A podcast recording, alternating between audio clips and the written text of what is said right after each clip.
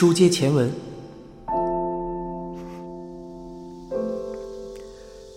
其实很想和你好好吃顿饭呢，不过今天算了，估计你女儿在等你。”工藤说道。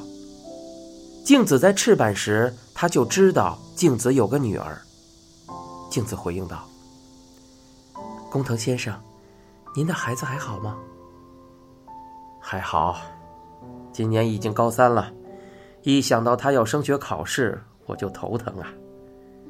他皱起眉头。工藤经营着一家小型印刷公司，静子以前听他说过，他家在大崎，和妻子儿子一起住。他们走进新大桥旁的小咖啡屋，虽然十字路口旁有可以喝茶的地方，但静子刻意避开那里，那里。是他和富坚碰面的地方。工藤说：“我去玛丽安，就是为了打听你的消息。你离开时，我虽然知道你要在小袋子的便当店工作，但不知道地址。您怎么突然想起我了？”工藤点燃一支香烟。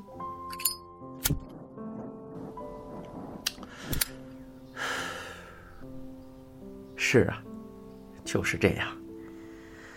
老实说，我看新闻得知那起命案，有些不放心。你的前夫真是不幸。亏你一眼就能认出是他。工藤边吐烟圈边苦笑道：“我当然知道，新闻里提到了他的名字，而且我也忘不了他那张脸呐。”对不起，工藤笑着摆手。哈，你用不着道歉。工藤对镜子有意思，镜子当然知道，他对工藤也抱有好感，可是他们从未发生过所谓的男女关系。工藤曾多次邀请镜子去宾馆，镜子每次都委婉的拒绝了。她没有勇气和一个有妇之夫出轨，况且镜子也有丈夫，虽然当时镜子没有告诉他。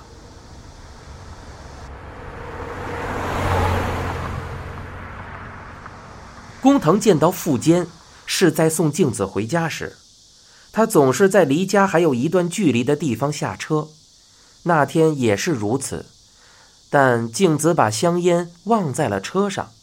工藤随后追来，想把香烟给他，正巧看到镜子走进某间公寓。工藤于是直接走到门口敲门，没想到开门的不是镜子，而是个陌生男人——富坚慎二。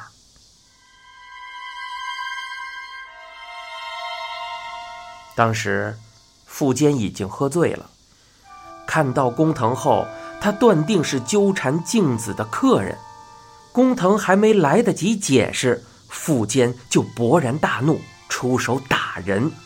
要不是正准备洗澡的镜子出来阻止，说不定他连菜刀都拿出来了。工藤并没有生气，只是提醒富坚，让自己的妻子卖笑陪酒不太好。富坚显然很不高兴。不过还是默默点头。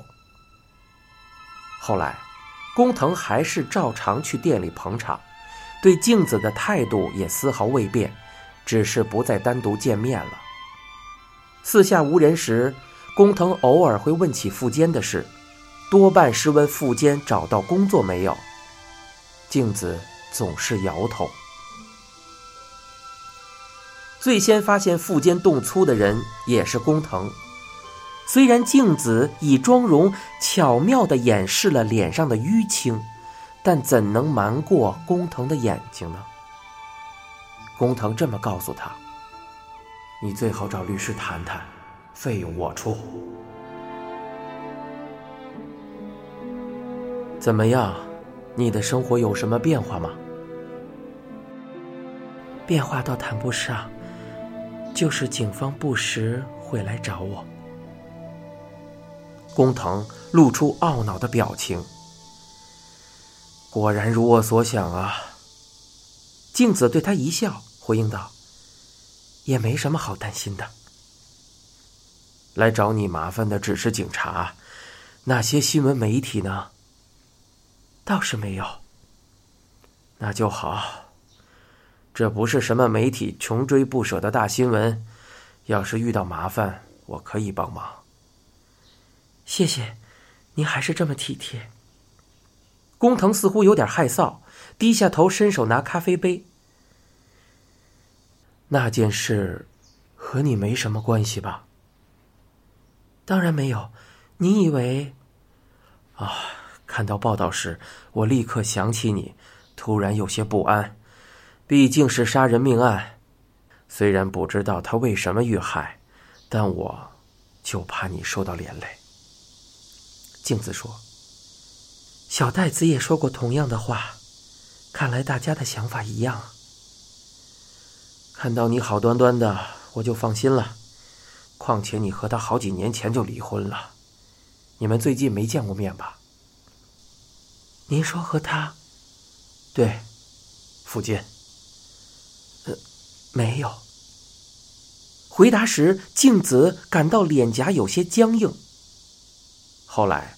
工藤说起他自己的近况，虽然不景气，公司的业绩还算过得去。至于家庭，除了独生子，他并未多谈。工藤从前就是这样。镜子虽然完全不知道他和妻子的感情好坏，但在镜子看来，还不至于夫妻失和。他在陪酒时就已领悟到，在外面还能关心别人的男人，通常。都有个幸福的家庭。推开咖啡屋的门，外面正在下雨。工藤一脸歉疚的转头看着镜子：“哎，都是我害的！你刚才直接回家就不会碰上这场雨了。”您别这么说。你家？离这里远吗？骑车大概十分钟。工藤咬着嘴唇，仰望雨幕。自行车啊，没事儿，我带了雨伞，自行车可以放在店里。明天早上我早点出门就是了。我送你回去吧。不必了。但工藤已走上人行道，朝出租车招手。出租车刚开动，工藤便说道：“改天我们再好好吃顿饭，把你女儿也带来。倒是不必担心那孩子，您没问题吗？我随时都有时间，现在已经不那么忙了。”镜子问的其实是他妻子，但他没再多问。镜子觉得他很清楚言外之意。只是故意装作不解其意。工藤问起手机号码，静子也说了，他没有理由拒绝。工藤让出租车直接开到公寓门口，由于静子坐在里侧，他先下了车。一下车，静子便说道：“这样会淋湿，您快上车吧。”好，再见。再见。镜子微微点头。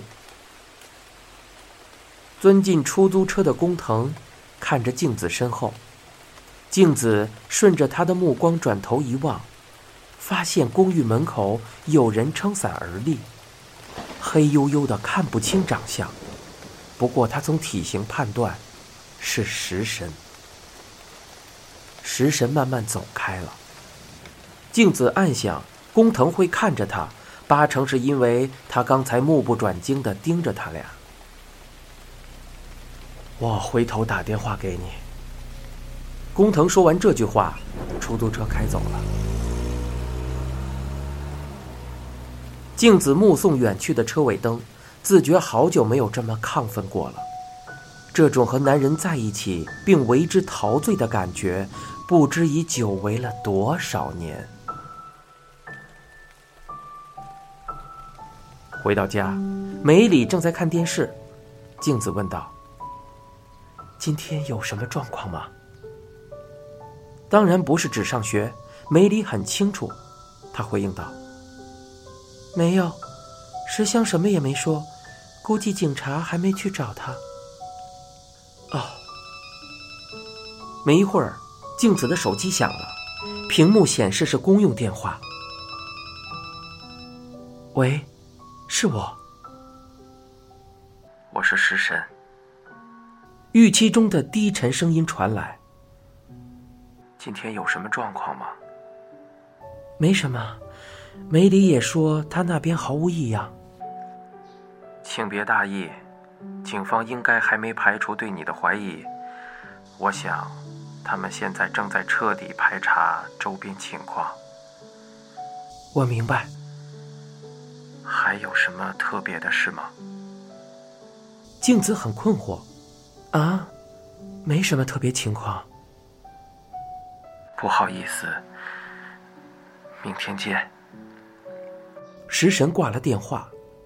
镜子惊讶的放下手机。食神难得如此狼狈。该不会是因为看到了工藤吧？镜子想到。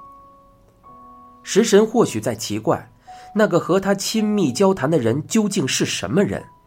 他最后问出的那个奇怪的问题，也许是想打听工藤的底细。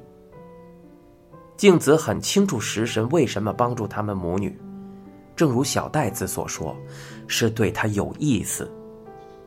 如果镜子和其他男人走得很近，会如何？食神还会像之前那样尽力帮助他们吗？还会为他们母女绞尽脑汁吗？还是少见工藤为好？就算要见面，也尽量不让食神发觉。旋即有某种难以预言的焦躁猛地涌上心头。要到什么时候为止？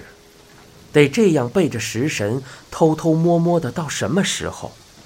难道说，只要命案没过追诉期限，就永远无法和其他男人在一起吗？你正在收听的是一辆松鼠播讲的《嫌疑人 X 的现身》，欲知详情，请听下回。